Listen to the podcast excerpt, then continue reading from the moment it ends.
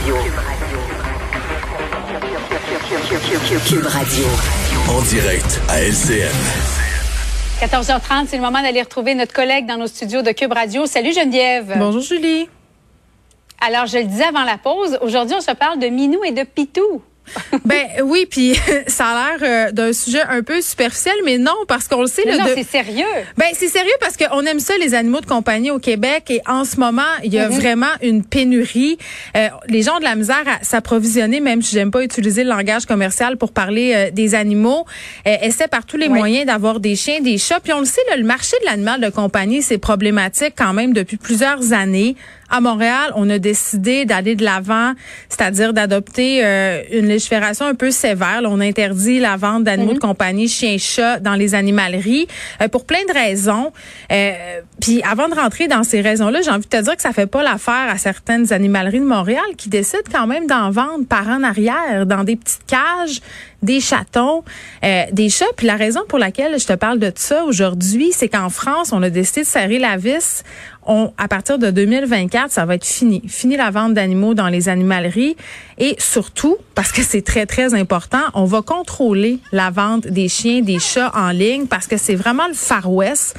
Sais, on l'a vu là, il y a des chiens qui se font voler, Euh, il y a des chiens qui viennent d'endroits là vraiment peu recommandables, élevés dans des conditions absolument pitoyables, des gens qui Non, mais, reproduisent. et, et si tu permets, Geneviève, on a eu un témoignage, je pense que c'était la semaine passée, c'est notre camarade Michel Jean qui avait couvert cette histoire-là. Ouais.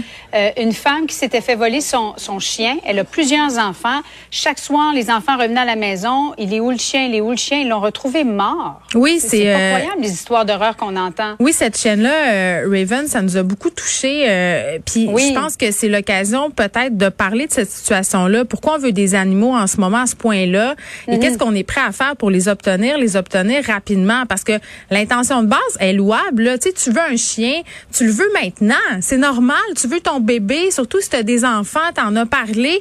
Là, tu penses bien faire. Tu vas au magasin où ils vendent des animaux, tu vas dans les petites annonces et là, tu vois un chien, un bébé chat tout à fait craquant, tu fais ben oui, ben oui, c'est pour moi, je vais le prendre.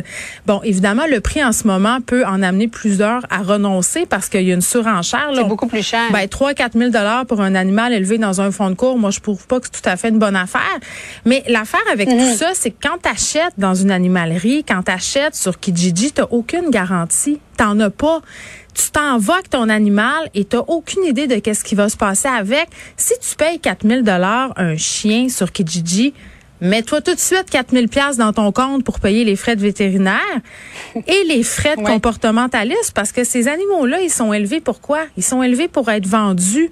Donc, il n'y a pas de souci qui est mis sur la socialisation. Et- Dans le fond, tu demandes que Québec, euh, je veux pas faire de mauvais jeu de mots, là, mais mettre de l'avant une loi qui a plus de mordants là, pour les animaux. Parce qu'il y avait déjà des problèmes, tu le disais avant la pandémie. Ben euh, moi, je trouve qu'on devrait carrément emboîter le pas à la France et le plus tôt sera le mieux parce que pendant qu'on attend des animaux qui sont vendus n'importe comment puis qui sont euthanasiés pour rien, des gens, des enfants qui ont de la peine pour rien, se ramassent dans des refuges, fermons tout ça. N'autorisons plus la vente d'animaux dans les animaleries. Empêchons les sites de petites annonces de faire leur pain puis leur beurre avec la vente de petits chiens, de petits chats. Voilà qui est dit. Merci. Est-ce que tu as un animal, toi? Il me semble que oui, Geneviève. Hein?